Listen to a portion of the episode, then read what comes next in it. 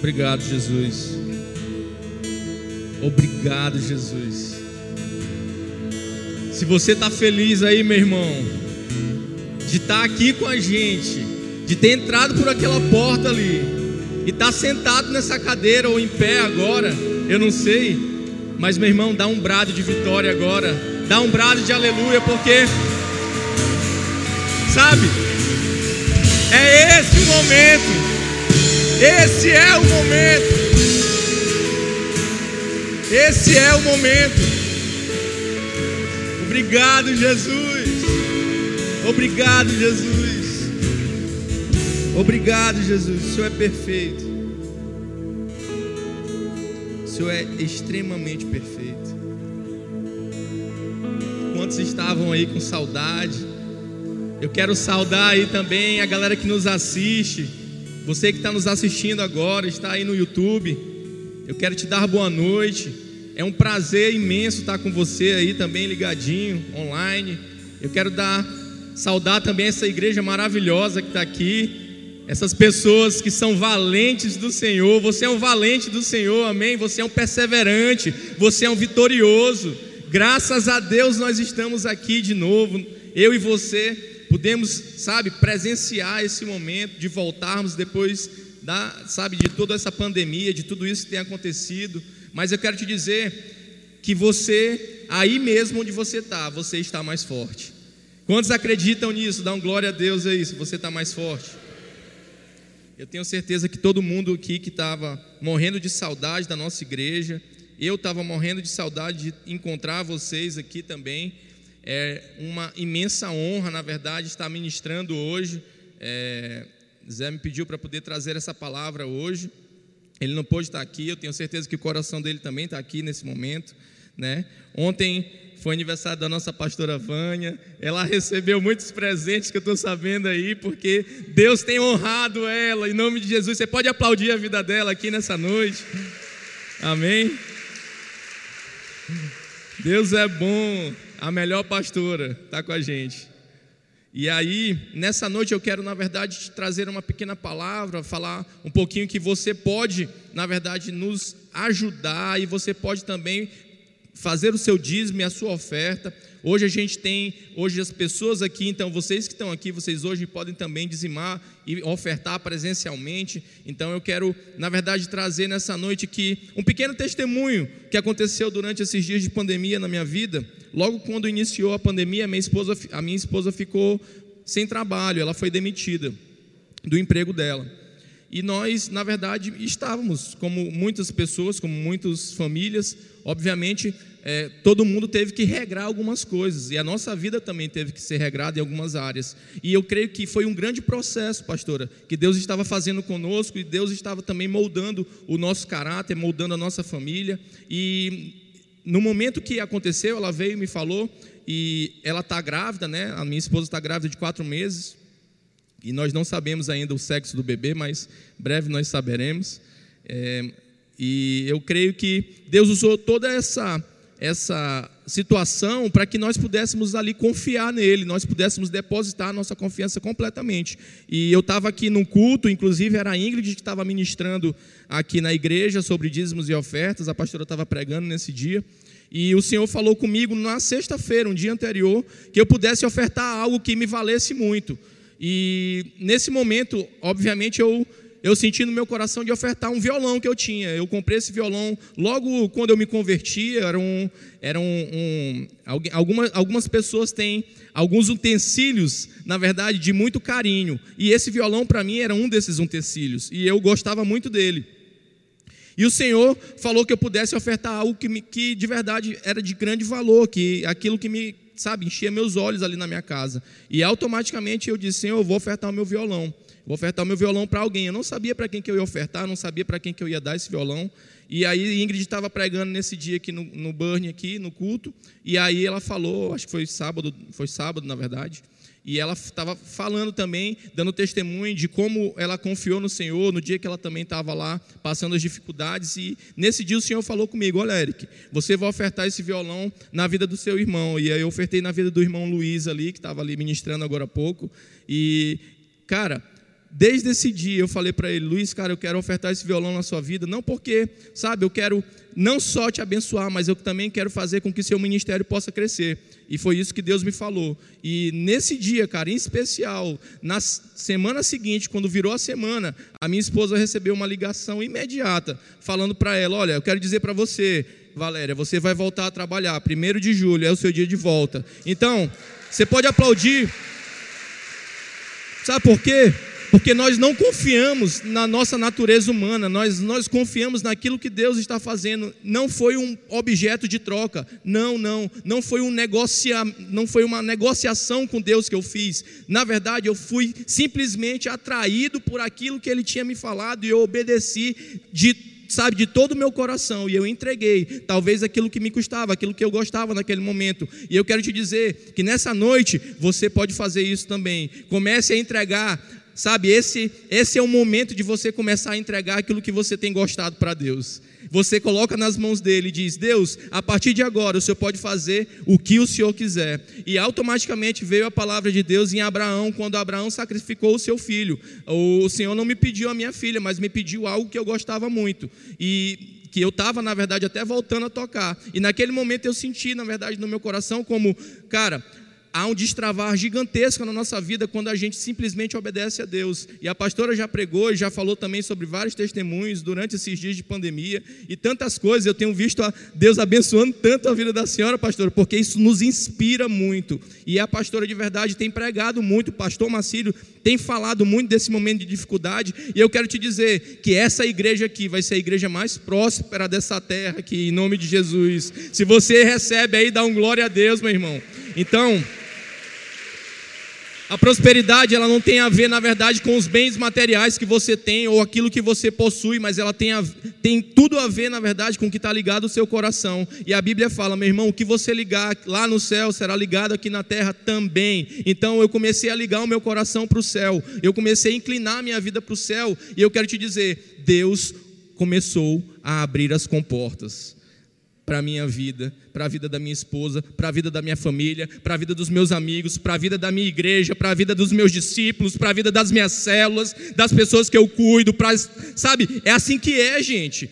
Há um fluir de Deus sendo derramado sobre a nossa vida. Há um fluir gigantesco de Deus e é um momento da gente se alegrar e da gente depositar tudo que a gente tem. Então, eu queria que você aí pudesse, nesse momento, preparar aí a sua oferta. Eu já preparei a minha aqui também, para que você possa, possa trazer aqui também. Eu acho que, na verdade, alguém vai passar aí recolhendo, é isso?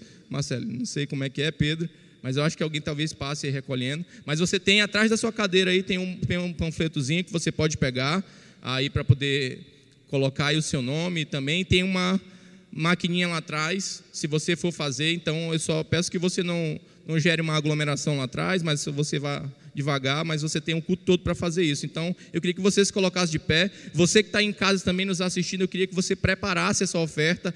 Lá na, na, na nossa igreja tem lá o nosso site que vai passar agora na tela aí. Eu queria que o Kubert pudesse colocar na tela o nosso site, sementebca.org. Então você pode, na verdade, utilizar esse site agora mesmo para poder fazer a sua transferência bancária, para poder ofertar pelo meio da internet. Então, se você tem vontade de ser um doador mensal, também você pode fazer isso. Lá nesse site está passando também toda toda a nossa, na verdade, o nosso trabalho, os trabalhos de evangelismo que nós fazemos. Então, você pode ser, sabe, um ajudador dessa igreja, um patrocinador do reino de Deus nessa noite. Então, eu quero te convidar, te convocar para isso. Sabe por quê?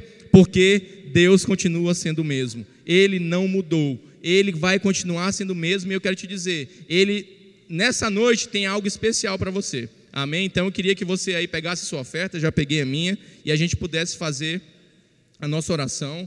É, Senhor Jesus, que nessa noite, sabe, haja um derramar, haja um fluir de Deus sobre a nossa vida nesse lugar, haja de verdade, sabe, um derramar especial sobre a nossa vida. Nós te agradecemos porque não nos faltou nada na nossa casa, na nossa mesa, na nossa família, e mesmo assim, se faltasse, o Senhor continuaria sendo Deus. Então, em nome de Jesus, recebe essas ofertas, recebe os nossos dízimos, sabe, como prova de amor para, para que nós, sabe, para que nós tenhamos com o Senhor, Pai. Então, em nome nome de Jesus, nós te agradecemos nessa noite e fica aqui nesse lugar, Pai, porque tem muito a acontecer nessa noite. Amém. Você pode aí.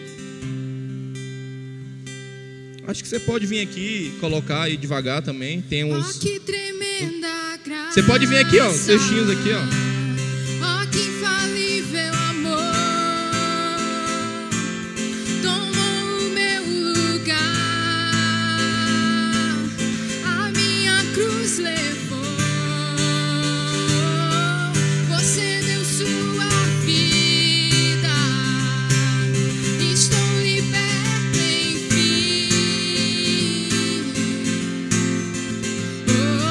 Jesus, eu canto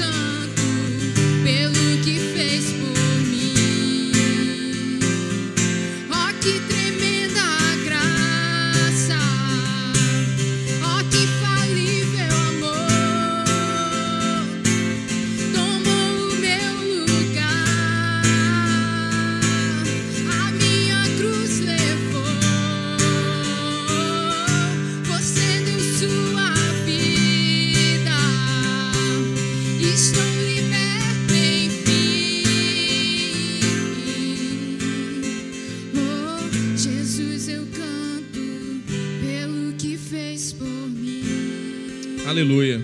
Glória a Deus. Obrigado, Aline. Tava com saudade de você tocar isso, cantar. Isso é top. Gente, hoje eu, eu queria falar, na verdade, uma pequena mensagem, uma breve mensagem, aquilo que Deus tem colocado no meu coração. O título da mensagem é Dentro, é, dentro e Fora de Casa. Por incrível que pareça, a nossa vida ela é pautada dentro e fora de casa. É, nós vivemos dentro e fora da nossa casa, então nós fazemos muitas coisas. Hoje, de verdade, algumas coisas nós estamos restritos a fazer fora de casa, é, mas a nossa vida cotidiana, os nossos relacionamentos, tudo está começando a voltar. Por exemplo, eu não parei de trabalhar. Eu trabalho na área da saúde, então não parei de trabalhar. Eu continuei trabalhando normal. É, não parei, ah, fiquei acho que uma semana em casa no home office, mas depois voltei a trabalhar. Mas por que, que eu quero te dizer, falar dessa vida que nós levamos de dentro de casa e fora de casa? Sabe por quê? Porque hoje eu quero chamar a tua atenção. Você jovem aí, você, né, meia idade, você também que já está aí mais, é, com mais sabedoria, eu quero te chamar a atenção, por quê? Porque Deus tem me falado coisas para que eu pudesse aprender dentro da minha casa. Eu quero te dizer que alguém que consegue ser um vencedor dentro da sua casa, fora dela vai ser fichinha para ele vencer também. Então isso é muito legal. Você pode, sabe, dizer, ó, se eu vencer dentro da minha casa, diz aí, ó, repete aí, se eu vencer dentro da minha casa, eu venço fora dela também. Você pode aplaudir Jesus aí? Sabe por quê, gente? Porque dentro de casa a gente tem muitos desafios todos os dias. Durante esse, esse tempo que a gente está em casa, eu estou em casa, então eu, def, eu decidi no meu coração que eu ia fazer, por exemplo, uma dieta. Várias e várias vezes eu já disse que eu ia fazer dieta, mas durante essa semana tem sido um grande período de matar um leão por dia para mim. E alimentação, fazer atividade física e etc. Mas talvez para alguns isso não é um gigante. Por exemplo, Mateus Marques estava pedalando pra, lá para Morros. Deus me livre se eu for pedalar para Morros. Eu acho que eu não consigo chegar nem aqui no, na Coab. Mas tudo bem. Mas assim, então, para cada, cada um é uma dificuldade. Talvez a minha é uma dieta, talvez em outras áreas. E talvez para você, você tem várias dificuldades dentro da sua casa. Talvez é um relacionamento junto com seu pai, junto com a sua mãe. Talvez é um relacionamento junto, talvez ali com a sua esposa, com seus filhos, que você precisa ali ajustar. Talvez até mesmo você está em casa sozinho, por exemplo. E aí você tem uma dificuldade de ter uma própria, sabe, uma própria autorrelação com você mesmo. Algumas pessoas moram sozinhas. Então eu quero te dizer, meu irmão, você precisa começar a organizar a sua vida. E hoje eu quero te trazer algo que me chamou muita atenção quando o pastor Marcílio estava pregando durante essa semana para para os, na verdade, ministrando para os homens, que foi uma bênção. Quantos homens estavam aí junto com o pastor Marcílio? Levanta a mão aí. Cadê os guerreiros? E quem não estava perdeu demais, meu irmão, porque foi só rajada de glória, foi bênção demais. Foram, foram 100 valentes, não é isso, pastor? Tinham 100 valentes lá no grupo, então foram uns 100 lá, né? Quase chega, daqui a pouco chega em 300, né, pastor? Daqui a pouco chega os 300 aí. É isso aí, glória a Deus. Se você é um valente aí, meu irmão, vamos lá. E aí, durante quando o pastor estava pregando, estava falando sobre, sobre a gente ajustar algumas coisas, principalmente ajustar no nosso lar, ajustar com a nossa família. Eu estava lendo, na verdade, Lucas capítulo 15, né? Eu queria que você abrisse sua Bíblia aí. Lucas capítulo 15, eu queria falar um pouco sobre a parábola, na verdade, o, o, o do, filho, do, do filho pródigo, né? Então eu queria compartilhar algo que Deus falou comigo. Lucas capítulo 5, 15, a partir do verso 11. A gente vai ler do 11 ao 32, então eu quero ler o contexto geral para que você possa entender. Muitas vezes essa, essa, esse contexto, na verdade, essa, essa história, ela foi nos falada também sobre aquele, sobre um filho sempre que volta para casa. Mas hoje eu quero te chamar a atenção sobre algumas outras coisas que eu vi também nessa passagem. E a Bíblia começa assim: Jesus continuou, verso 11: Um homem tinha dois filhos. O mais novo disse ao seu pai: Pai, quero a minha parte da herança. Assim, ele repartiu sua propriedade entre eles. Não muito tempo depois, o filho mais novo reuniu tudo que tinha e foi para uma região distante. E lá desperdiçou seus bens vivendo irresponsavelmente. Grava essa palavra aí, ó, irresponsavelmente. Depois de ter gasto tudo, houve uma grande fome em toda aquela região, e ele começou a passar necessidade. Por isso foi empregar-se com um dos cidadãos daquela região, que o mandou para o seu campo a fim de cuidar dos porcos. Ele desejava encher o estômago com as vagens de alfarrobeira que os porcos comiam, mas ninguém lhe dava nada. Caindo em si, ele disse: Quantos empregados de meu pai têm comida de sobra e eu aqui morrendo de fome? Eu me porei a caminho e voltarei para o meu pai. E lhe, da, e lhe direi: Pai, pequei contra o céu e contra ti. Não sou mais digno de ser chamado teu filho. Trata-me trata como um dos teus empregados. A seguir, levantou-se e foi para o seu pai. Estando ainda longe, seu pai o viu e, cheio de compaixão, correu para o seu filho e o abraçou e o beijou. O filho disse: Pai, pequei contra o céu e contra ti, não sou mais digno de ser chamado teu filho. Mas o pai disse aos seus servos: Depressa, tragam a melhor roupa e vistam nele. Coloquem um anel em seu dedo e calçados em seus pés. Tragam um novilho gordo e matem-no. Vamos fazer uma festa e comemorar, pois este meu filho estava morto e voltou à vida, estava perdido e foi achado. E começaram a festejar. Enquanto isso, olha só, eu queria que você prestasse bastante atenção nessa, nessa, nesse trecho aqui. Enquanto isso, o filho mais velho estava no campo. Quando se aproximou da casa, ouviu a música e a dança. Então chamou um dos servos e perguntou-lhe: O que está acontecendo? Ele lhe respondeu: Seu irmão voltou e seu pai matou o novilho gordo, porque o recebeu de volta são e salvo. O filho mais velho encheu-se de ira e não quis entrar. Então seu pai saiu e insistiu com ele, mas ele respondeu ao seu pai: Olha, todos esses anos tenho trabalhado como escravo ao teu serviço e nunca desobedeci as tuas ordens. Mas tu nunca me deste nenhum cabrito para eu festejar com os meus amigos. Mas quando volta para casa, esse filho que esbanjou os teus bens, mas quando volta para casa, esse filho que esbanjou os teus bens com as prostitutas, matas o novilho gordo para ele. Disse o pai: Meu filho, você está sempre comigo, e tudo que tenho é seu mas nós tínhamos que comemorar e alegrar-nos, porque este seu irmão estava morto e voltou à vida, estava perdido e foi achado. Amém. Gente, olha só o que, a Bíblia nos relata aqui. Ela fala de um filho, na verdade, que pediu a herança do seu pai e foi ali, gastou tudo e depois, né, sentiu ali no seu coração de pedir perdão para o seu pai, foi lá, pediu perdão, e o pai aceitou ele de volta, vestiu ele. Mas eu quero te chamar a atenção sobre esse segundo, que era o filho mais velho. Esse segundo filho.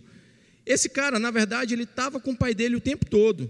E ele estava na casa, e a Bíblia fala que ele se irou. Ele simplesmente se irou quando viu a volta do, do irmão dele para aquele lugar. A primeira, na verdade, pergunta, que é o primeiro item que eu quero falar com você nessa noite, é: é uma das primeiras características que eu quero trazer para você do que você tem feito dentro da sua casa e fora dela. Você está sendo feliz, se alegrando e vencendo os gigantes ou está se zangando com a sua família, está se zangando com aqueles que estão, sabe, vencendo, com aqueles que estão progredindo, com aqueles que estão avançando, com os seus líderes, ou talvez com as pessoas que estão aqui, né, ajudando, ministrando e etc. Cara, presta bem atenção.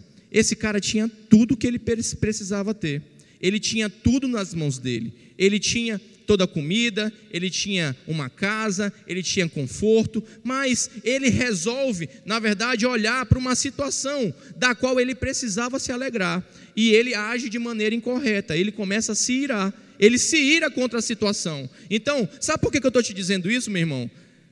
Porque foi exatamente isso que Deus me falou na minha casa. Eric, observa a sua casa agora. Você tem uma casa? Eu disse para Deus: Deus, eu tenho uma casa. Eric, você tem um emprego? Deus, eu tenho um emprego.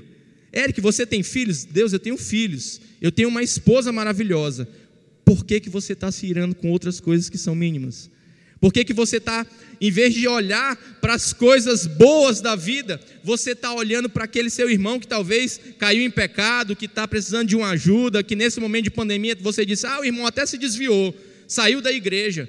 Meu irmão, qual tem sido o seu papel dentro e fora da sua casa? Eu estou te falando o seguinte: se você começar a vencer dentro da sua casa, você vai começar a vencer fora dela também. Sabe por quê? Isso fala do nosso olhar. Se você coloca os seus olhos, na verdade, naquilo que não é funcional para você, aquilo que não presta para você, eu quero te dizer, você está sendo julgador.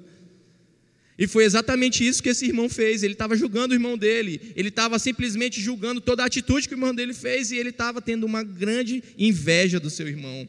E olha, eu quero te falar especificamente desse ponto de inveja, sabe por quê? Porque isso é um dos pontos que tem matado os cristãos dentro da nossa, dentro da, da igreja no contexto no geral, global. Sabe por quê? Porque, cara, uma vez que você inveja algo de alguém, eu quero te dizer, a Bíblia fala que esse sentimento é um dos piores sentimentos que a gente pode sentir.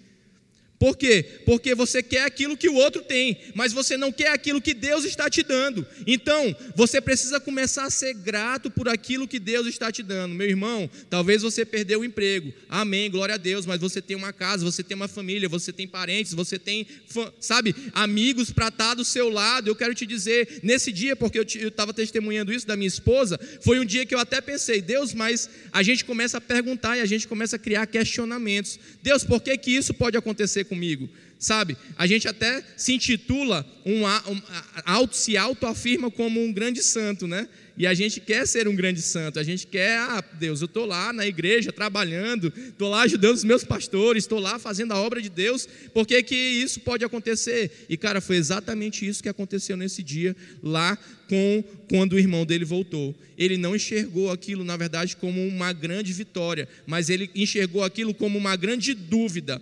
E isso, sabe o que me chamou a atenção nesse, nesse versículo? Porque quem tem a mente, na verdade, de só ser servo, quem tem vive, sabe, com esse julgo de escravo, na verdade, de alguém ou de algum contexto, ele nunca vai ser filho ele nunca vai, sabe, ele nunca vai conter na mente dele um pensamento de filho. E, e foi exatamente isso que esse irmão, na verdade, ele estava, na verdade, pensando: pai, eu fiz tudo para o Senhor, eu estava trabalhando aqui, eu estava te dando melhor, eu estava fazendo aquilo que o Senhor estava me falando para fazer, eu nunca desobedeci o Senhor.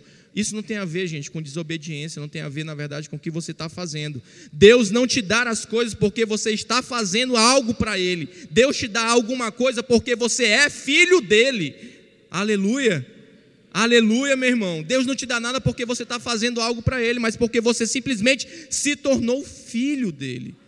É assim que funciona no reino de Deus. Então, não espere simplesmente fazer as coisas como esse filho fez, fazer tudo bonitinho, tudo legal, e espere receber um retorno de alguma coisa. Meu irmão, o maior retorno que você pôde receber aqui, sabe o que foi? Foi o perdão de Deus foi ser salvo por Deus, meu irmão. Sabe, quando você, sabe, aceitou a Jesus, quando você entregou a sua vida para Ele, foi o maior ato, na verdade, que Deus fez para com a sua vida. Foi, sabe, te aceitar de volta. Eu te aceito por meio do meu Filho Jesus Cristo. Foi o maior ato que Deus pôde fazer por mim e por você. Então, preste atenção. E aí, eu quero, na verdade, te dizer outras coisas também que eu anotei, que nesse sentido, na verdade, quando o pai aceita o filho de volta, ele não estava celebrando os erros do seu filho. E muitas vezes nós queremos celebrar, pastor, os erros dos nossos irmãos. Nós queremos olhar para os nossos irmãos porque os nossos irmãos estão errando, nós queremos apontar o erro do irmão, nós queremos, sabe, olhar porque, sabe, ah, cara, ele está todo errado, não sei o quê. Para com isso, meu irmão, para com isso, sabe, você precisa celebrar porque um irmão está vindo para cá e nessa noite eu tenho certeza, vai se converter a Jesus, vai entregar a sua vida para Jesus, porque você está na rua, você está falando com alguém e esse irmão vai lá e vai, sabe, confessar a Jesus para que ele possa ser livre lá das suas mazelas, das suas dificuldades. Eu fui lá na barbearia cortar cabelo, e aí eu estava conversando com os meninos lá, e aí ele, eu estava falando para eles, e aí o Senhor me pediu para falar do meu passado para eles lá, e naquele momento eu estava falando lá do meu passado para eles, estava conversando algumas coisas com eles ali, e aí eu fui falando, fui falando, e aí depois um, um, o outro barbeiro que estava lá, que eu nem conhecia ele, e aí ele falou, cara, Eric, tudo isso que você falou, cara, é a maior verdade possível do mundo, porque o mundo só quer matar a gente e a gente é muito besta. A gente fica olhando achando que as coisas do mundo tá tudo bacana, mas na verdade o mundo está sempre apontando tudo de errado que a gente faz. Tudo, ele está sempre apontando que a gente é fraco, ele está sempre apontando que a gente é desprezível, ele está sempre apontando que tem Deus gosta mais de outro do que do que de você. O mundo está sempre apontando isso para nós. Mas cara, quando eu falei para ele, ele, cara, Eric, eu quero confessar uma coisa para você. Eu durante essa pandemia eu senti muito desejo de beber beber. Ele estava com vontade de tomar uma cana. Eu disse para ele, mano, eu quero te dizer que quando a gente tem um encontro verdadeiro com Deus, a gente pode até sentir alguma vontade de alguma coisa, mas o que acontece? A gente não faz, sabe por quê? Porque agora a gente tem o Espírito Santo dentro de nós. E ele é, ele, ele é quem nos convence do pecado, do juízo e da justiça. Então, ele disse, cara, então foi por isso que eu não consegui fazer, porque o Espírito Santo estava dentro de mim. E eu quero te dizer, meu irmão, no momento que você está confessando isso para mim, isso está saindo de você. Você crê nisso? A gente orou e confessou a Jesus lá, e ele de verdade viu, cara, eu estou muito feliz e ele ficou muito feliz naquele lugar. E, e, cara, isso me chama muita atenção, por quê? Porque muitos de nós, nós estamos olhando muitas dificuldades por aí. Então, eu quero te incentivar para que você agora mesmo passe a ser alguém que se alegra com, sabe, com a mudança da sua família. Você, durante esses dias, gente, quem daqui a sua família está mudando? Quem daqui a sua família? Olha, se sua família não estiver mudando durante esses dias, eu quero te dizer: bota o seu joelho no chão, começa a orar, porque a minha começou a mudar. Mesmo eu não vendo, mas eu creio. Mesmo eu não enxergando visualmente, mas eu creio. Então os meus pais devem estar assistindo o culto agora. Se as mães só estiver assistindo o culto, pai, beijo para vocês. Eles devem estar lá na casa, lá na casa deles assistindo. E eu quero te dizer que, cara, o mais legal de tudo é por quê? Porque isso não acontecia antes, então a gente precisa caminhar para o segue o fluxo. Pastor Avanha gosta dessa palavra. Segue o fluxo, né? Deixa fluir aí. Você precisa fluir com Deus. Deus está fazendo coisas novas agora mesmo na nossa vida, na sua vida. Você está de máscara agora num culto, então, mas você está aqui queimando por Jesus, meu irmão. Não é a máscara que vai te impedir de queimar por Jesus, não é porque você tem que passar o gel na mão que vai te impedir de adorar a Deus, mas o que vai te impedir de adorar a Deus é o teu coração. É, sabe, é um momento de intimidade que você vai ter ou não com Deus. Amém? E outra questão, na verdade, que eu quero também trabalhar, é uma segunda característica se você está fazendo algo também dentro ou fora da sua casa. Então, ele a Bíblia estava falando lá também que ele queria, ele falou para o pai dele que ele era servo e que ele ajudava o pai dele, que ele tinha feito tudo para ele, etc. Mas só que isso, gente, é um pensamento, na verdade, antigo. Eu queria que você abrisse sua Bíblia em João, capítulo 8. Olha o que a Bíblia fala para a gente, versículo 34 e 35. Isso é muito legal para que você possa colocar esse versículo lá na sua casa. A Bíblia diz o seguinte: quem tem o Espírito não, desculpa. Respondeu-lhe respondeu Jesus: Em verdade, em verdade vos digo que todo aquele que comete pecado é servo do pecado. Ora, o servo não fica para sempre em casa, o filho fica para sempre. O filho fica para sempre. O que, que significa isso, gente? Significa que se você tem tratado a sua vida como simplesmente um pensamento de servo, cara, ser servo é legal, é bacana, mas ser filho é muito melhor. Sabe por quê? Porque um servo, ele pode até, sabe, tentar ter alguma coisa na vida dele, mas eu estou falando de alguém que é filho, gente. Alguém que de verdade está entregando o seu coração, entregando a sua vida, falando com o seu pai, falando ali com Deus, tendo relacionamento. Uma vez que você começa esse relacionamento com Deus, esse relacionamento não para, ele não parou. É, muitas pessoas me, me perguntaram, é, Eric, como é que tem andado a sua vida nesse período de pandemia e agora que a pandemia está diminuindo? O que, que tem mostrado para você? Eu disse para ele: olha, a pandemia não gerou nada na minha vida ela não gerou nada positivo ou nada negativo. Pelo contrário, ela só me mostrou quem eu era de verdade. A pandemia tem mostrado para você quem você é de verdade? Dá um glória a Deus aí, pelo amor de Deus. Sabe por quê, gente? Isso dói, né? Na gente, de verdade, isso dói, porque as situações, elas mostram quem nós somos. As adversidades, elas mostram quem verdadeiramente nós somos. E esse contexto de pandemia foi uma estratégia da parte de Deus para mostrar quem você era. Ou seja, adeus vida dupla. Adeus vida dupla. Adeus você ser, sabe, alguém na frente de uma pessoa e outra na outra de outra pessoa. Talvez você, no seu líder, no seu pastor, etc., você quer ser uma pessoa, mas às vezes na sua casa você está sendo outra pessoa.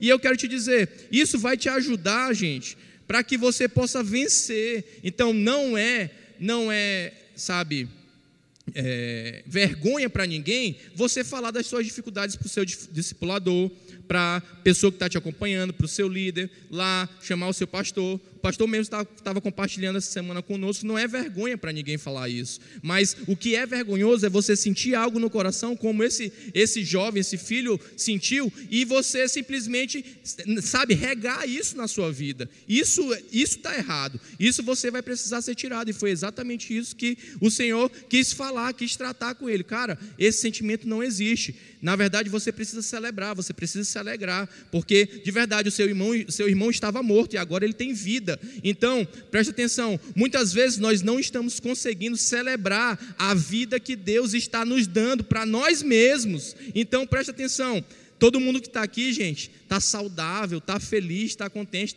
povo está até mais bonito aí. Se vocês olharem um para o outro, tá, o povo está até mais bonito aí. Não sei o que foi, mas vocês estão até mais bonitos. Mas, gente, preste atenção. Eu tenho certeza que muitos se cuidaram aí dentro de casa. Era para se cuidar, né?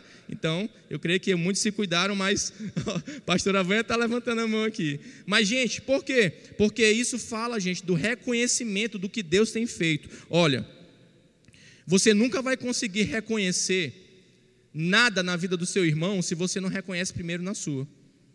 Nunca.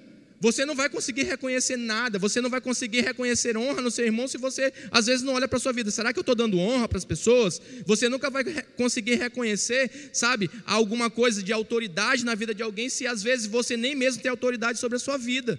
Então você precisa começar a se ajustar, meu irmão. Você precisa começar a se ajustar. E eu, tá, quando eu estava lendo esse texto, quando eu estava lendo esse contexto, eu disse: Deus, olha, isso é um chamado para nós, para nós mesmos começarmos a nos ajustar dentro da nossa casa. Então, as coisas não começam fora dela, as coisas começam dentro dela. E eu tenho uma família agora de quatro pessoas, né?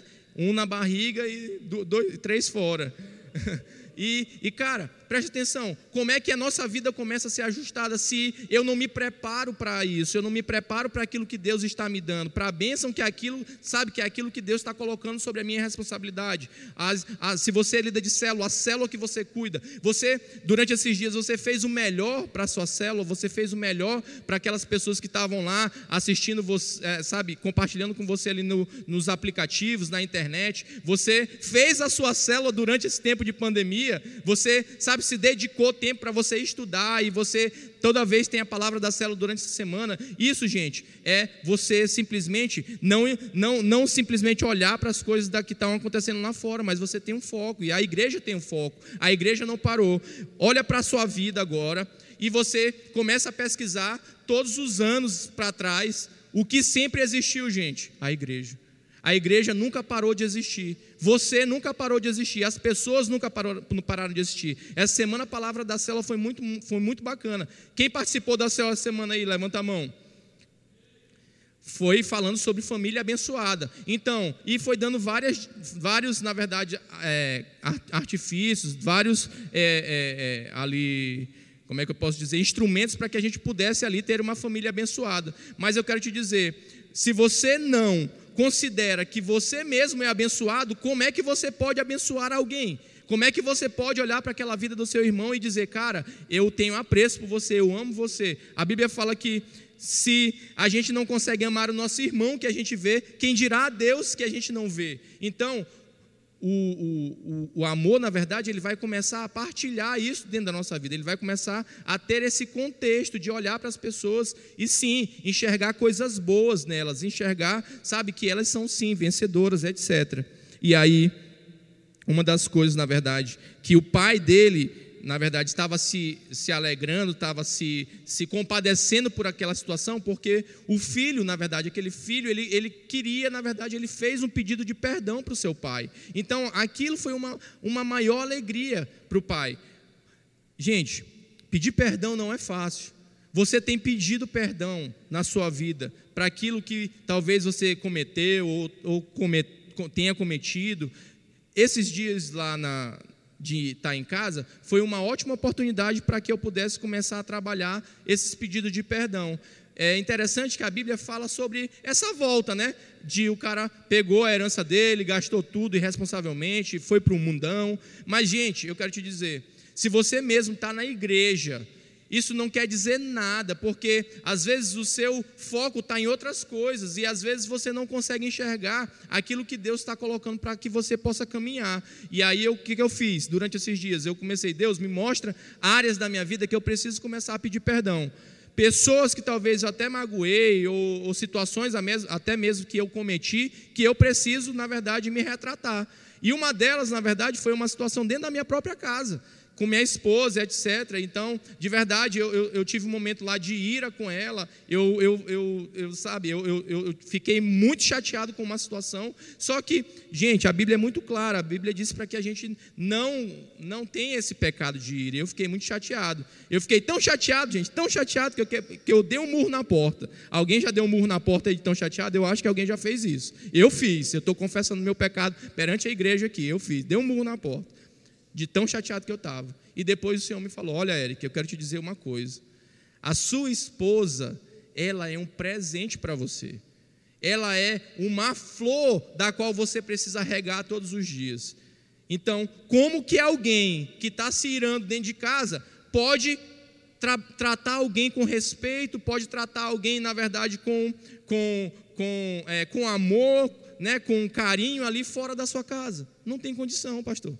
Não tem condição. Então isso vai acontecer, às vezes vai acontecer um momento difícil. Nesse caso eu estou falando do meu casamento, mas você talvez se irou por uma outra coisa. Você talvez aconteceu durante esse tempo que você estava em casa outras situações. Talvez até não lavar louça, né? Porque teve nego aí que estava lavando louça que só aí esses dias aí. E talvez você estava se irando porque você estava lavando louça. Meu irmão, eu quero te dizer, sua mãe, seu pai, né, sua esposa ali precisam de você também. Então, imagina minha esposa que estava grávida e precisa de mim também. Então, preste atenção. Às vezes nós só queremos sabe, forçar para que o nosso ego ele seja preenchido, para que as nossas coisas sejam feitas primeiramente. Então, ah, se não for do meu jeito, eu não quero. Ah, para que que a Bíblia fala que é como se ele dissesse assim: "Pai, para que que o Senhor trouxe esse filho de volta? Tinha que ser do meu jeito. Eu que sou o melhor dessa casa. Eu é que faço as coisas, eu é que obedeço tudo". Eu quero te dizer, Deus não age assim, gente.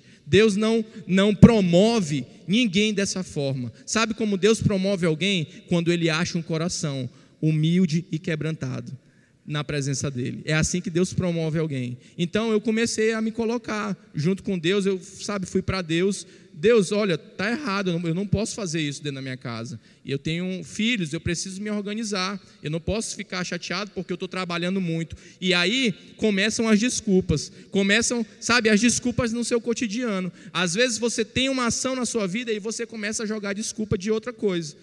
A dieta é uma das coisas que eu estava jogando muitas desculpas na minha vida. Por exemplo, segunda-feira eu fui fazer a dieta. Segunda-feira é o dia da dieta. Quem, quem tem segunda-feira como dia da dieta? Eu tenho. Segunda-feira eu comecei a dieta. Não, hoje não tem condição. Vai. Aí, gente, quando eu estava saindo do trabalho, sabe o que aconteceu? Começou a chover. Eu, rapaz, só porque eu vou fazer exercício hoje começou a chover. Mas olha, isso aí deve ser inimigo para poder tentando, tentando me derrubar. Gente, sendo que a minha atividade física eu estava fazendo na, eu ia fazer na sala da minha casa. Na sala da minha casa. Olha a desculpa que eu estava dando para mim mesmo que eu não queria fazer atividade porque estava chovendo. E são essas desculpas que começam, sabe, a atrelar a nossa vida. E eu quero te dizer, muitas vezes nós estamos agindo simplesmente como servos, simplesmente como escravos ali de fazer as coisas, sabe, por sabe, automático, e não é assim que funciona, gente. Nós estamos aqui, ó, a gente começou a fazer essas, essas transmissões porque isso brotou no nosso coração. Isso, sabe, ardeu nos, no coração dos pastores, e a gente, cara, vamos fazer isso. A gente não sabia nada, a gente não tinha noção de nada, e a gente começou a fazer, a gente começou a ir, e Deus tem nos mostrado coisas, tem trazido para o pastor, né? Nossos. Rapaz, pastor Marcílio é o cara mais sábio que tem aqui nesse salão, aqui, em nome de Jesus, porque ele é o cara. Gente, pastor Marcílio visualizou isso, pô. Então, olha só, preste atenção: o seu pastor visualizando coisas lá na frente, você tem que visualizar junto com ele também. Você não pode ficar para trás, não, pastor, não vai dar certo, não vai funcionar. Ah, pastor, mas isso é muito difícil. Gente, essas são as desculpas desse filho que tinha tudo. Essas são as desculpas desse filho que tinha todas as coisas na sua casa. São pessoas que ficam dando desculpas para todas, para todas as coisas, né, Pedro? Ah, porque isso não vai dar certo, porque tem que comprar, porque isso vai ser muito caro. Gente, eu quero te dizer, quando a gente coloca o pé para fazer, Deus abre uma porta. Quando a gente vai e diz, eu vou fazer, Deus abre a porta para que você faça, se estiver junto com o propósito que Ele queira para você. Não é também na loucura, não vá achando que é na coisa doida. Então, por que, que eu estou te dizendo isso, gente? Porque é isso que Deus tem falado no meu coração durante esses dias, durante esse tempo na minha casa. E aí, lá em Romanos, eu queria que você abrisse a sua Bíblia aí, em Romanos, capítulo 12. Capítulo 12, a partir do verso 15, do 15 ao 18. Olha o que, que a Bíblia fala aí. Olha como é que a gente, na verdade, precisa agir em casos onde a gente precisa ajudar pessoas, né? ajudar os nossos irmãos, ajudar, sabe, em situações adversas. A Bíblia diz o seguinte: alegrem-se com os que se alegram, chorem com os que choram. Tenham uma mesma atitude uns para com os outros. Não sejam orgulhosos, mas estejam dispostos a associar-se a pessoas de, de posição inferior. Não sejam sábios aos seus próprios olhos não retribuam a ninguém mal por mal. Procurem fazer o que é correto aos olhos de, de todos. Façam todo o possível para viver em paz com todos. Então, foi exatamente isso que a Bíblia me falou durante esses dias. Cara, Eric, você precisa enxergar o seu irmão como de verdade, uma posição maior do que a sua. Você precisa enxergar as pessoas como de verdade, maiores do que a sua. Nesse tempo de pandemia, é, gente, eu tenho uma célula, eu faço uma célula toda sexta-feira. E aí, dentro, esse, dentro desse período, cara, eu, eu fui falando com, com os discípulos, com as pessoas, na verdade, que estavam mais maduras na célula, e eu pedi para que vários dias da célula, várias células, elas puderam dar a mensagem na célula.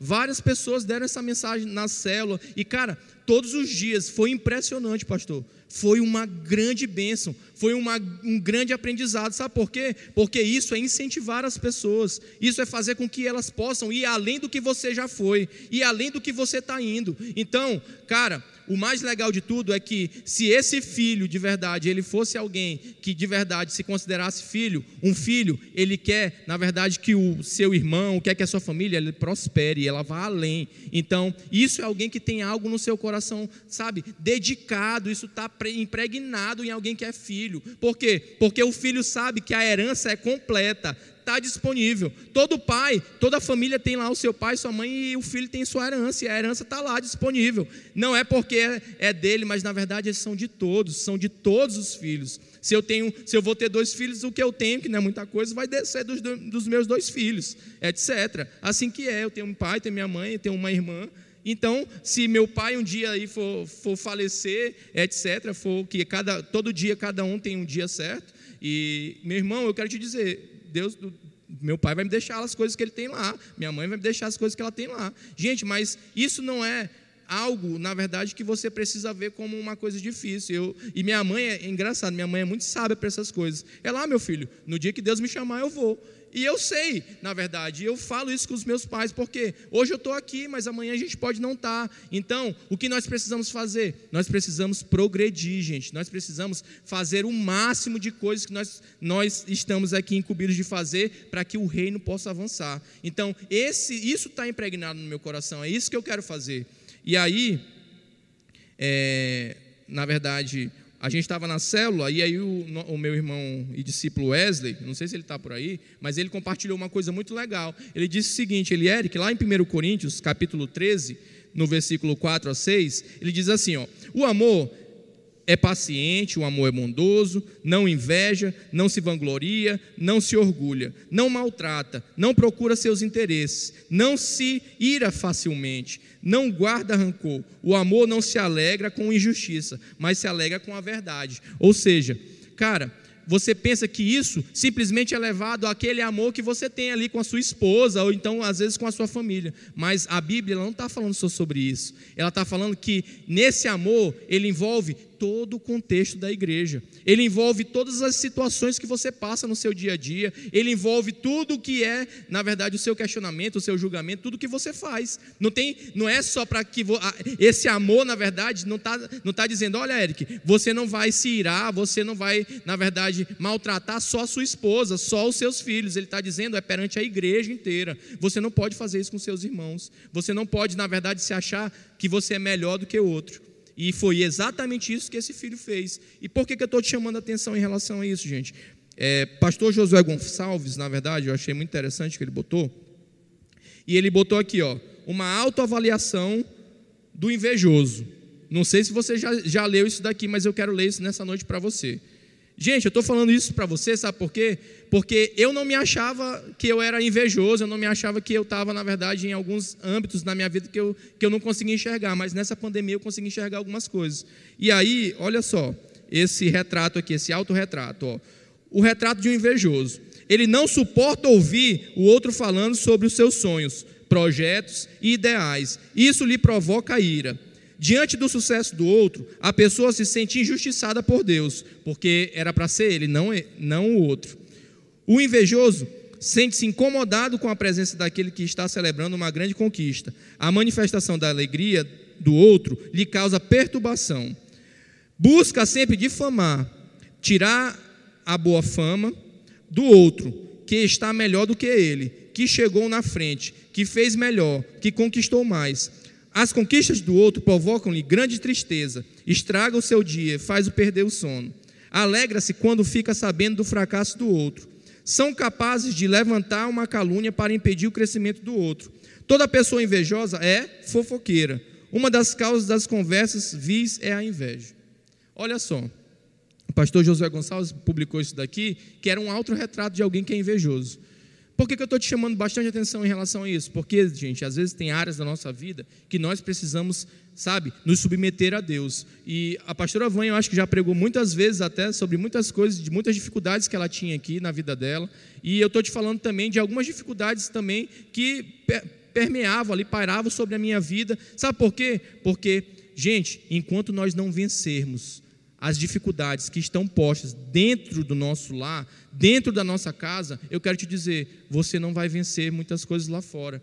É, eu vi um pastor falando desse contexto de família e ele falou o seguinte, cara, Eric, o que adianta? Olha só, o que adianta você ganhar, sabe, Brasil, você ganhar o mundo, ganhar a África, ganhar todos os lugares e você não conseguir ganhar a sua família? O que adianta, Eric, para você? Aí foi isso que eu me fiz essa pergunta, Eric, o que adianta eu, o que, que adianta para mim eu ganhar tudo isso e não ganhar a minha família? O que eu, eu, eu quero te chamar a atenção nessa noite, o que adianta para você? Você ganhar todas as coisas, você ter o melhor trabalho, você ter, sabe, a melhor vida, uma melhor casa, você ganhar muitas pessoas, talvez de vários lugares para Jesus, mas você perder a sua família. Não adianta, gente. Foi durante esse tempo de pandemia, nós tivemos que ir para voltar para nossas casas e muitos de nós não vivíamos ali com os nossos pais verdadeiramente. Nós simplesmente achávamos que vivíamos, mas nós não vivíamos verdadeiramente. Isso fala do contexto de família, isso fala de contexto de filhos. E nós precisa, precis, precisamos ali nos adaptar ao contexto que nós estávamos. E aí o que acontece? A nossa família, ela precisou ali começar a ser ajustada. Quem foi espremido aí durante esse tempo de pandemia dentro de casa? Eu fui muito e continuo sendo. Por quê? Porque Deus não parou, Ele vai continuar fazendo isso. E eu quero te dizer, meu irmão, talvez o seu maior gigante que você precisa derrubar é talvez você acordar e, e, e ali cobrir a sua cama. Alguns têm grande dificuldade nisso. Talvez o seu maior gigante é tomar banho, né? Não sei se você toma banho de manhã cedo. Mas, cara, todo mundo tem um grande gigante aí para ser vencido. Talvez você não goste de atividade física.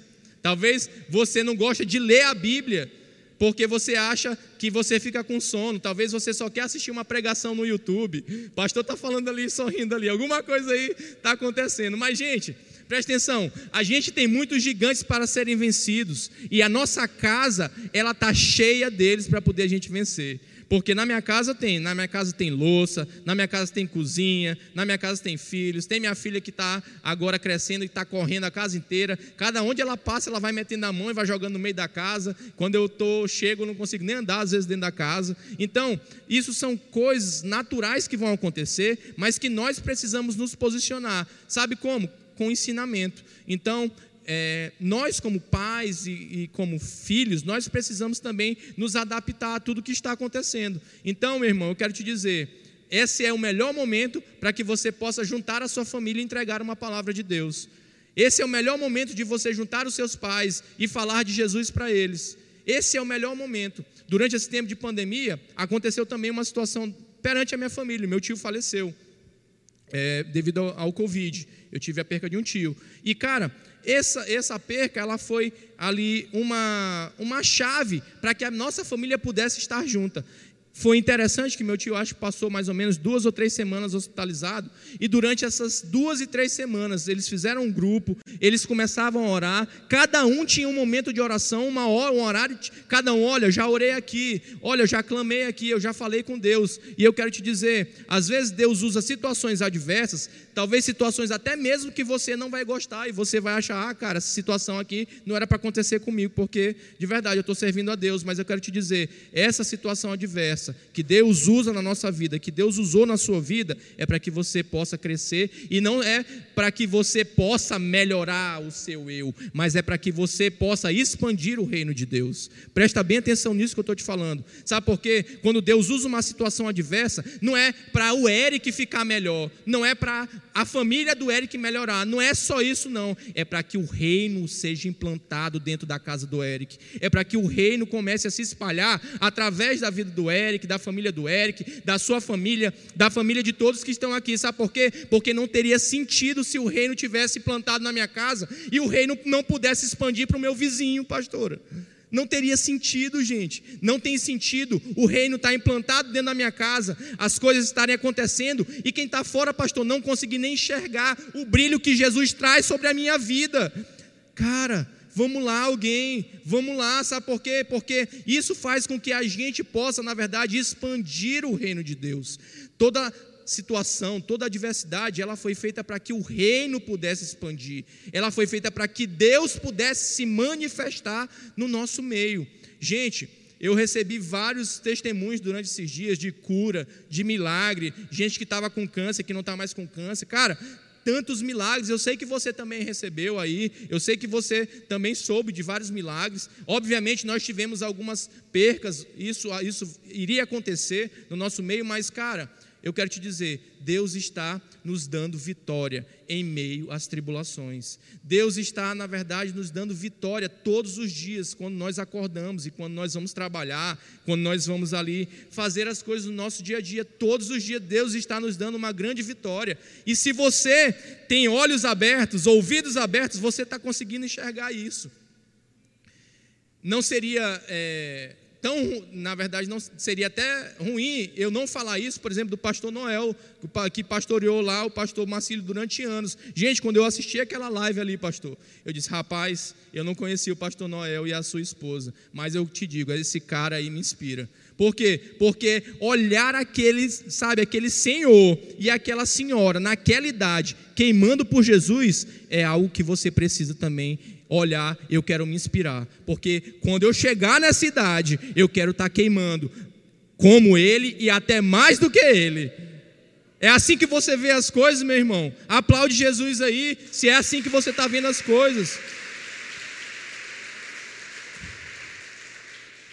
Porque não tem sentido, gente, a gente passar a nossa vida toda, sabe? A Bíblia fala, acho que é Mateus, eu não lembro qual é o capítulo, o que, que adiantaria a gente conquistar todas as coisas, né, pra, da nossa vida, conquistar os bens materiais e perder a nossa vida ao mesmo tempo. Acho que é isso, não sei qual é o versículo, pastor, depois me ajuda aí, se eu, só, se eu lembrar aí. Mas tudo bem, eu vou lembrar. Mas é Mateus 16.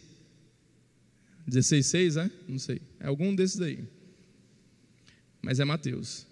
Não adianta nada a gente ganhar todas as coisas, gente. Não adianta a gente ganhar, sabe, o mundo inteiro.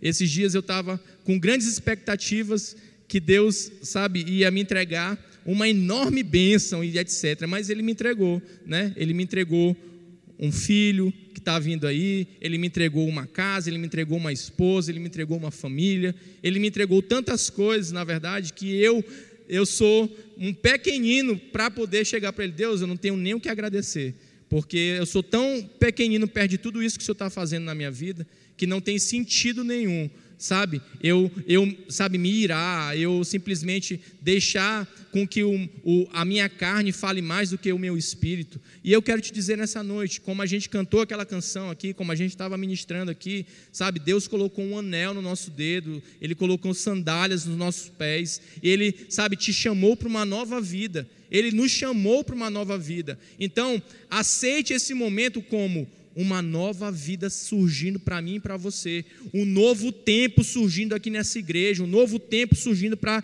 a sua vida, para a sua família. Entenda isso nessa noite, porque eu quero te dizer: no momento que você focar, colocar os seus olhos em Jesus, colocar os seus olhos naquilo que Jesus está fazendo, na sua casa, na sua igreja, no seu ambiente, em tudo que você está ali, sabe, fazendo, eu quero te dizer: grandes coisas o Senhor vai fazer grandes coisas o Senhor vai fazer. Sabe por quê?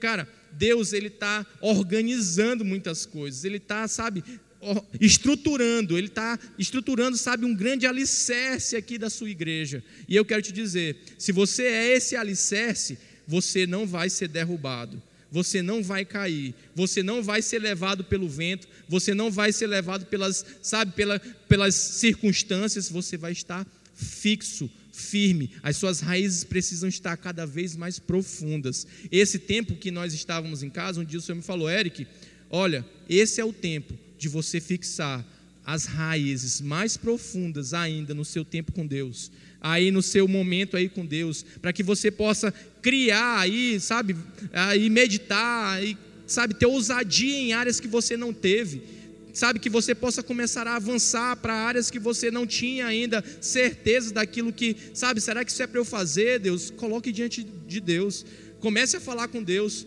comece a dizer para Ele: Deus, eu tenho certeza e convicção que o Senhor tem o melhor para mim, mas comece a me guiar, e eu tenho certeza que o Espírito Santo é totalmente capaz, totalmente capaz de guiar você para onde Deus quer te levar. Ele é totalmente capaz, mas gente,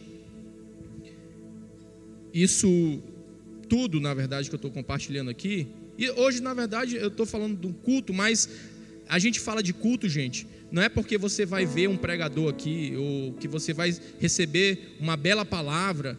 Não, a gente está vindo aqui, gente. Sabe por, sabe por que, que todo mundo está aqui nessa noite? Todo mundo voltou para a IBCA, para que todos nós, juntos, pudéssemos cultuar a Deus, pudéssemos cultuar a Deus. Não foi homens, não foi pessoas que você veio aqui cultuar, mas foi o próprio Deus.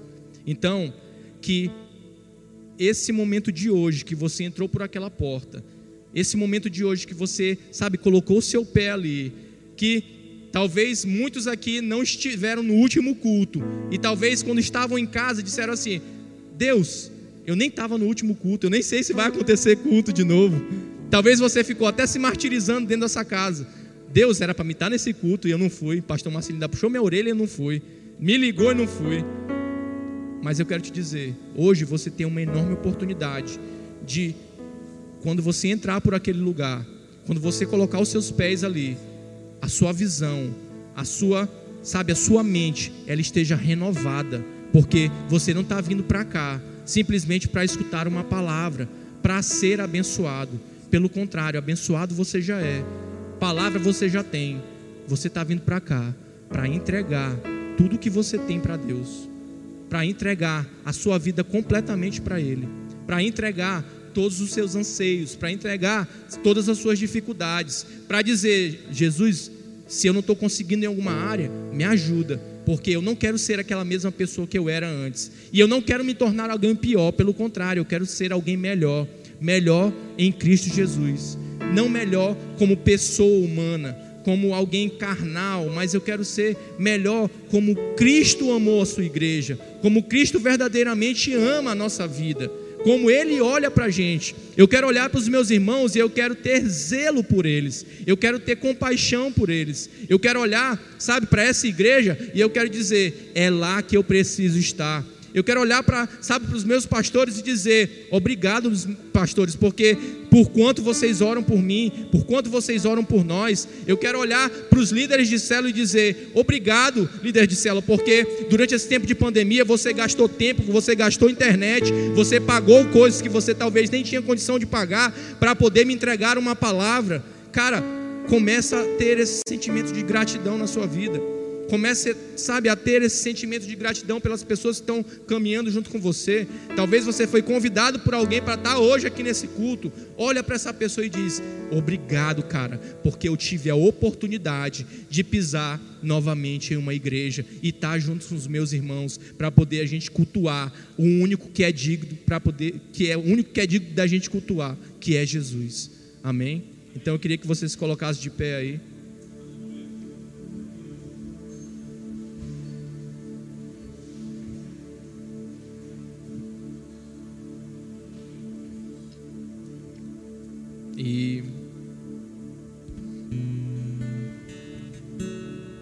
Está nesse lugar. É... Eu quero fazer um pequeno convite para você nessa noite. Quero te convidar, você que talvez durante esse tempo aí ficou na sua casa, ficou desacreditado, estava difícil as coisas. Talvez você até perdeu o seu relacionamento com Deus, ou talvez nunca conseguiu ter um relacionamento com Deus, está aqui nos visitando hoje. Eu quero te perguntar uma coisa. Eu queria, na verdade, saber que se tem alguém que gostaria de aceitar a Jesus pela primeira vez, ou mesmo se reconciliar com Ele durante esse tempo que estava tudo difícil. Eu queria que, se for você, eu queria que você levantasse a sua mão onde você está aí, que eu quero olhar você. Se é você nessa noite. Amém. Tem uma pessoa ali, é isso?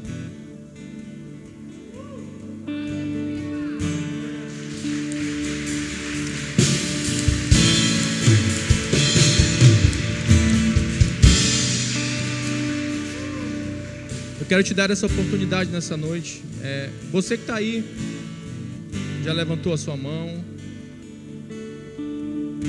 Tem mais alguém aqui que gostaria de aceitar a Jesus nessa noite? Eu quero te dar essa oportunidade. Cara, isso está sendo incrível nessa noite. Você não tem, você não tem ideia do que está acontecendo aqui. Amém. Essa pessoa que está aí, que você levantou a mão, eu queria que, se você puder vir aqui, você pode vir aqui na frente.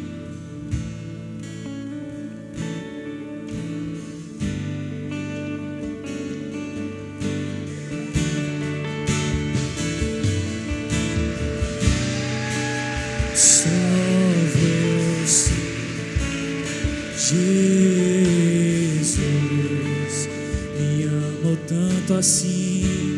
Tem mais alguém, você está você tá livre nessa noite aqui, meu irmão.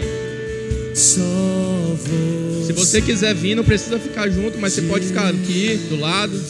Se tem mais alguém que gostaria de aceitar Jesus ou então quer se reconciliar com Ele durante esses dias, não, nem conseguiu, na verdade, falar com Jesus, cara, vem para cá.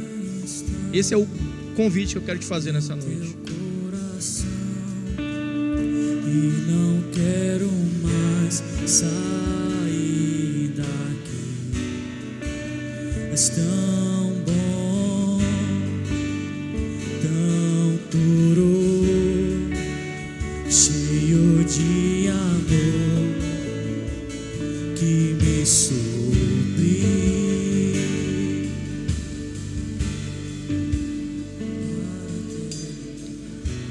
queria perguntar o, nome da nossa irmã aqui. Ana Luísa. Ana Luísa hoje tomou uma decisão de estar aqui. Na verdade, uma decisão simples, gente. E essa decisão ela vai mudar completamente a sua vida, Ana Luísa. E eu queria que você, como igreja, tiver que está aí, na verdade, eu queria que você levantasse sua mão para cá, para que a gente pudesse orar por Ana Luísa. Se tiver mais alguém aí também quiser vir, fique à vontade. Eu queria que você pudesse orar assim comigo, Ana. Senhor Jesus, nessa noite eu te entreguei o meu coração. Eu te entreguei a minha vida. Agora mesmo, Jesus, eu te agradeço, porque o Senhor me tirou do lugar onde eu estava antes e me colocou dentro da sua casa, me recebendo como filha, como filho amado. Em nome de Jesus, que saiba o céu, que saiba o inferno, que saiba também todas essas pessoas aqui, que agora mesmo eu te confesso, Jesus, como único e suficiente Salvador da minha vida. Em nome de Jesus. Eu te amo, Jesus. Amém. Aleluia. Obrigado, Jesus.